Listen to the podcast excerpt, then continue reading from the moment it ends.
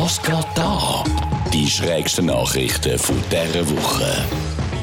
Anwohner des britischen Ortsteils The Hoe, also die Hure, wurden von Facebook immer wieder systematisch wegen Fluchens gesperrt. Facebook hat sich entschuldigt. Sie verbuchen es jetzt nicht mehr als Fluchen, wenn die Leute von ihrem schönen Stadtteil zu Plymouth reden. Ob die Leute aus The Home mit Facebook-Posts wie «fucking finally» reagiert haben, das ist nicht bekannt worden. Ich fände, die Geschichte hätte ja sogar noch Potenzial für Schweizer Investigativjournalisten.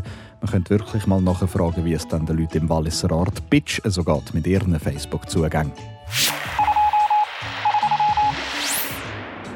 In China sollen Corona-Tests nun auch per Rektalabstrich gemacht werden können. Okay, okay, okay. Ich weiss, ich habe geflucht wie ein Rohrspatz wegen diesen Stäbchen, die sie mit die Nase stecken, bis in den Rachen hindern. Aber ich glaube, das ziehen jetzt damit offiziell zurück. Ich bin plötzlich ziemlich zufrieden mit dieser Variante. In den USA wird neu vorgemischtes Coca-Cola verkauft. Es wird mit Kaffee aufgegossen. Geschmacklich kann so eine Idee ja nur aus einem Land kommen, wo Speckglasse oder Schinkendonuts als normal empfindet. Aber wer Geschmacksnerven eh schon verloren hat und nur noch will wach werden, für den ist das ja vielleicht tatsächlich nicht die dümmste Idee.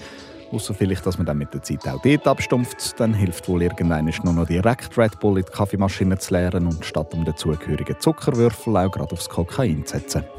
Was geht da? Der Radio 24 Redaktor Nico Meier mit den schrägsten News aus aller Welt. Jetzt auch online auf radio24.ch.